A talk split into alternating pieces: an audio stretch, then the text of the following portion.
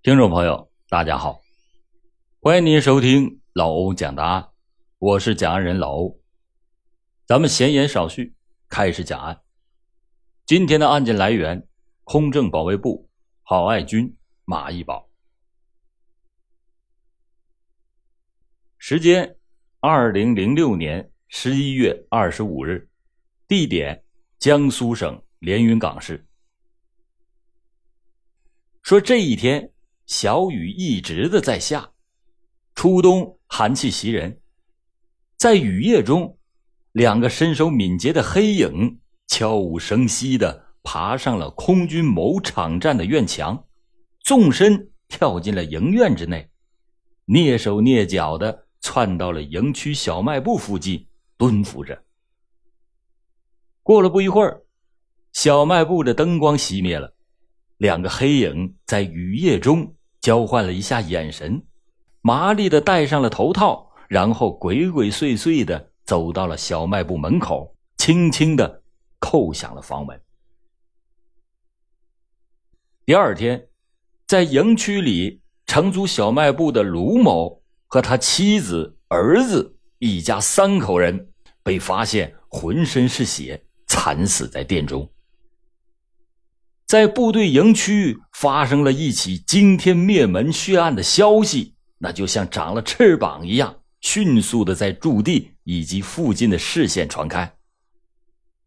这解放军杀人的谣言立刻就满天乱飞。这案情就是命令。接到报案以后，部队的保卫部门还有地方的公安机关领导专家迅速的赶赴了现场，联合成立了专案指挥部。从济南军区的空军机关和部队抽调了二十多名侦察骨干，和驻地的市县公安局抽调的六十名侦缉人员火速的集结，协同展开了侦查。军地的各级领导高度的关注这起案件，空军的首长、济南军区空军首长分别就案件的侦破、安抚被害者亲属等作出了批示。时任济南军区空军副政委的李恩、政治部副主任陈世辉，先后坐镇专案组指挥；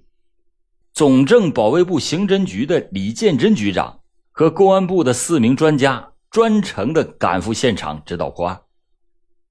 空政保卫部尹彦广副部长、刑侦处许处长在第一时间带着工作组也赶到了现场，站在了第一线，全程的跟进。接到部队报案以后，江苏省公安厅徐珠宝副厅长连夜的率领有关刑侦专家赶赴现场。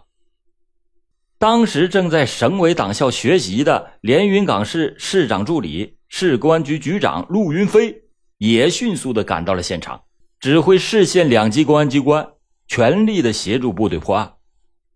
市长刘永忠两次的召集地方专案组领导开会，研究分析案情。要求公安机关协助部队，不惜一切代价尽快破案。这一案三命啊！社会上，特别是驻地周边地区，顿时就像在沸腾的油锅里倒进了一瓢冷水，炸开了。各种猜测和议论纷至沓来，满天飞的各种谣言和非议，那是军地领导和专案组早已经料到的，也做好了心理准备。但是面对解放军杀了人的传言，大家感到心情格外的沉重。这起案件的手段极为的残忍，性质极其严重。这案件能否尽快侦破，直接就关系到社会的稳定，关系到群众的利益，关系到军队的形象。如果不能给官兵、给社会一个清楚的交代，那就是对部队的利益、人民的利益极端的不负责任。专案组就立下了庄重的承诺，全力以赴识破此案，此案不破绝不收兵。共同的使命责任把军地领导和办案人员就紧紧的凝聚在了一起。双方从现场勘查到案情分析，从侦查方案的制定到侦查工作的开展，做到了相互配合、协同作战、深入沟通、彼此信任、精诚团结。形成了侦办案件、打击犯罪的强大合力。所有的办案人员早就憋足了劲儿，迅速的进入到案情，进入到了超长的工作状态中。为了能够定准侦查的方向和措施，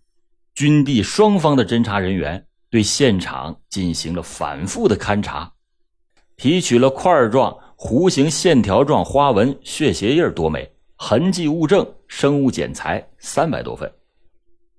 并且多次的对报案人、受害人亲属、营区官兵和驻地群众进行了调查走访。调查走访得知。这卢某一家一共四口人，都是驻地的村民。长子在县实验中学住校，案发的当天晚上没有回家，所以就侥幸的躲过了一劫。受害人卢某，一九九五年承租了场站营区内东侧一个平房，开办了小卖部。这位卢某性情温和，平时和别人也没有矛盾，妻子呢？为人本分，生活作风正派，夫妻两个人的感情也比较好。营区里有很多人在卢某的小卖部都有欠款记账，但是数额都不大。二零零六年十一月二十五日，正值老兵退伍，营区来往人员比较多，而且当天晚上一直下着雨。另外，小卖部位于场站营区内。外部的特征很不明显，如果是外人，那一般很难知晓。据此，联合专案组对案情进行了分析研究后认为，这是一起目的性很强、有准备、有预谋的抢劫杀人案件。作案应该是两人或者是两人以上，具备结伙条件。至少有一名作案人对现场周围内部环境以及被害人相当熟悉。作案人都是体格健壮的男性青壮年，心狠手辣，胆大妄为。至少有一个人应该有前科劣迹。随后赶到的公安部专家组，在听取前期有关情况汇报、对现场复勘、对死者尸体复验的基础之上，也认为这起案件。流窜作案的可能性不大，仍在部队的现役人员作案的可能性也不大。工作重点应该是对现场情况熟悉人员和近年复退的老兵。根据案情分析，专案指挥部确定，侦查区域范围为机场营区以及周边地区，人员为营区内现役人员、近几年复退人员以及雇佣人员。施工人员等所有可能接触到小卖部的人员，包括营区周边的乡镇有盗抢犯罪前科劣迹、有现行违法犯罪嫌疑等方面的人员。为此，制定了家庭访问、营区内外排查、串并案侦查、物证查找等十多项侦查措施，缜密的展开了一系列的侦查工作。侦查工作首先从内部入手，在广泛动员、充分发动官兵提供线索的基础之上，专案组从军地各抽调二十多人，分成了十四个组，对营区内的官兵、职工、临时来队家属和子女，以及二零零五年以来在营区内维修施工的地方人员，逐人的进行排查。另外，又抽调了十二名军地人员，交叉编组，分别赶赴全国十四个省市，重点的对二零零六年十一月二十五日离队的所有退伍老兵，逐一的进行甄别。调取了场站营门哨兵值班记录，对当年来部队探亲访友送货的人员，逐人进行调查，对死者的十多本账册进行了梳理。对小卖部有借贷关系的六百多人一一的进行了调查走访。熟人作案是这起案件的一个重要特征。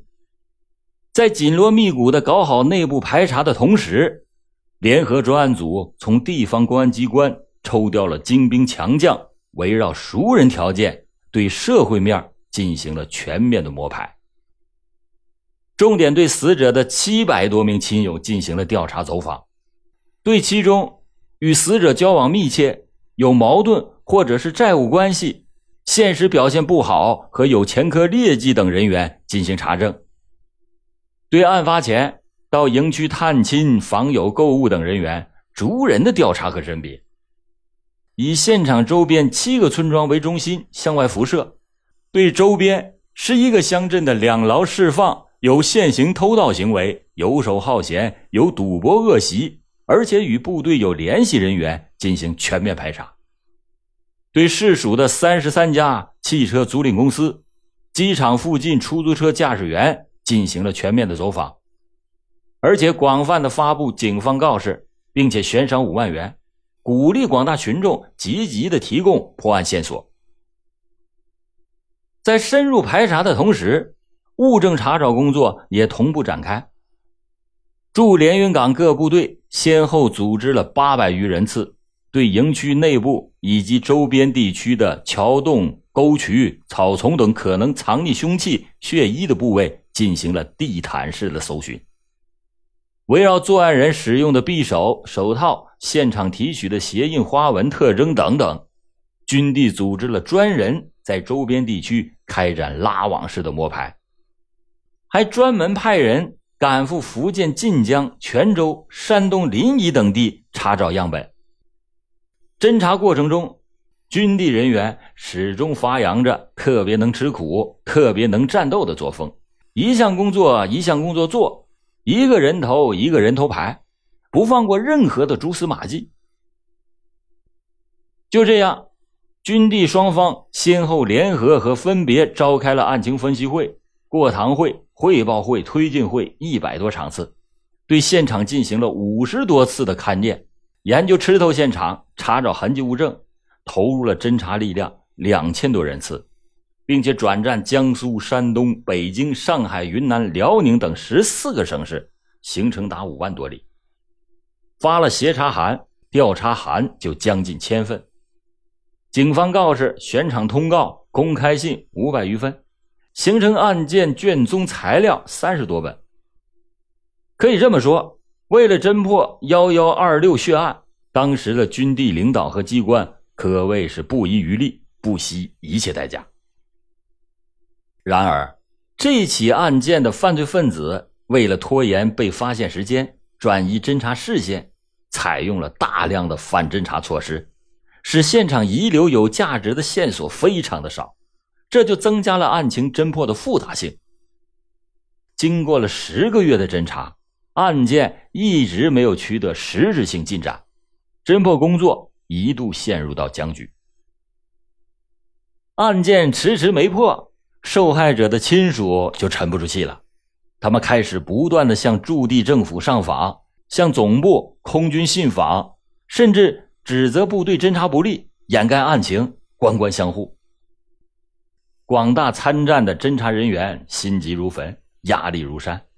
但是谁都没有埋怨，也没有灰心，更没有气馁，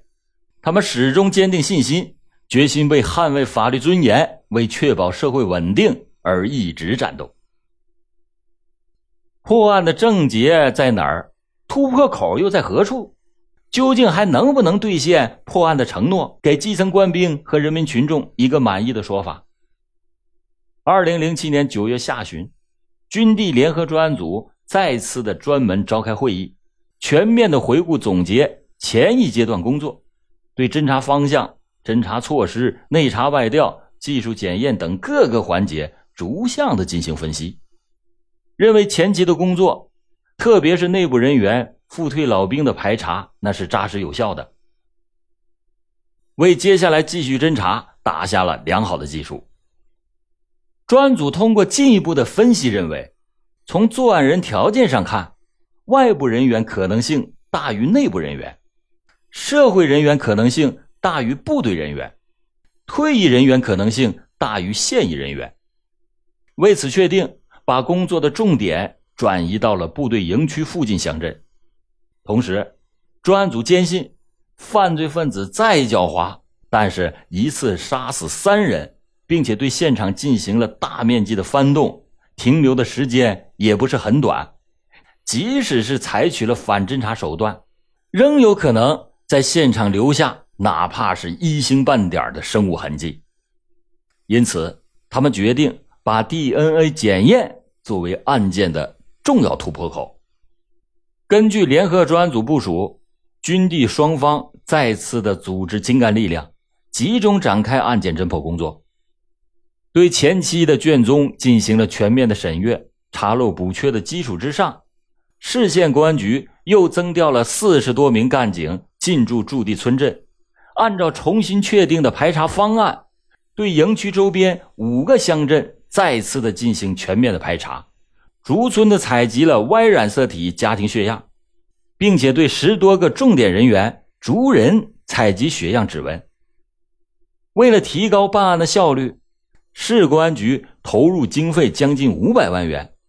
购置更新 DNA 检测仪器设备，采取大幅增加采样点的方法，对现场提取的所有检材重新进行大范围的检验。案件的侦破工作。出现了重大转机。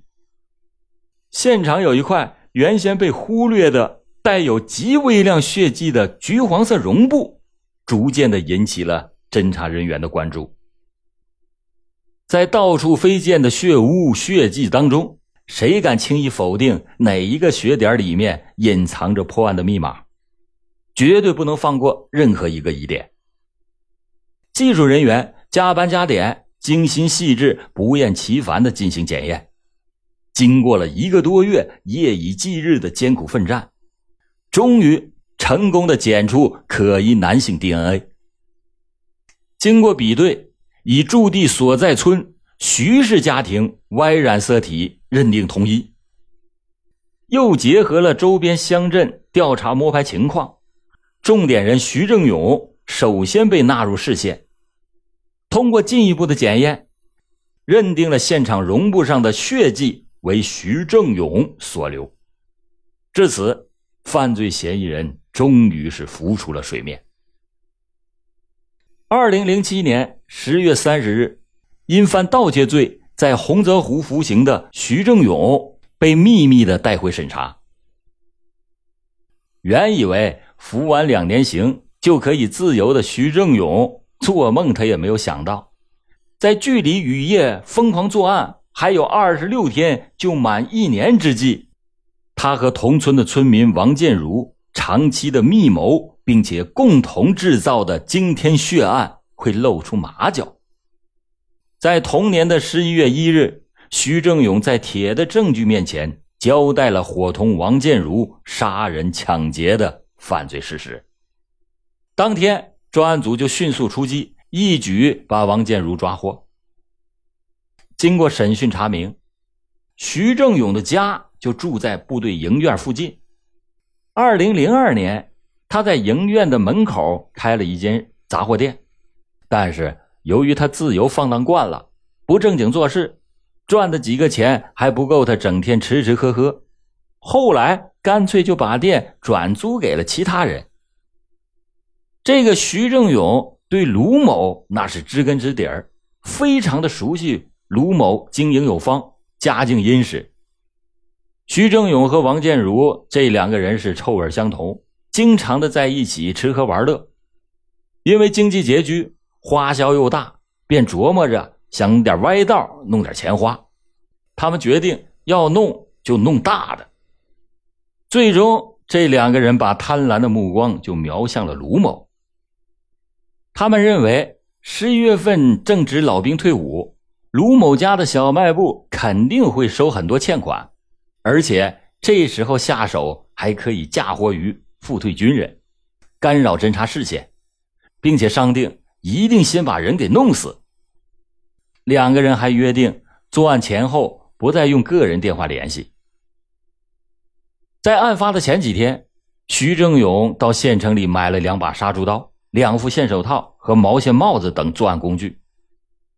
杀完人以后，两个人对现场进行了大面积的翻动，一共抢的现金九百多元，同时从容不迫的伪造了反侦查现场。二零零六年春节，这起案件正在军地联合专案组紧张侦破期间，两个人竟然毫不收敛，顶风作案。又合伙盗窃了地方通信电缆，被抓获并且判刑。在监狱里，他俩还偷偷的窃喜，认为啊，在监狱里那是最安全的，可以逃避侦查人员的侦查视线。但是他们万万没有想到，这如意算盘这么快就落空了。经过了三百多个日夜的奋战，案件真相终于是大白天下。一度笼罩在连云港上空的各种疑云散去，死者的在天之灵得以告慰。好了，感谢您今天收听老欧讲答案。老欧讲答案，警示迷途者，惊醒梦中人。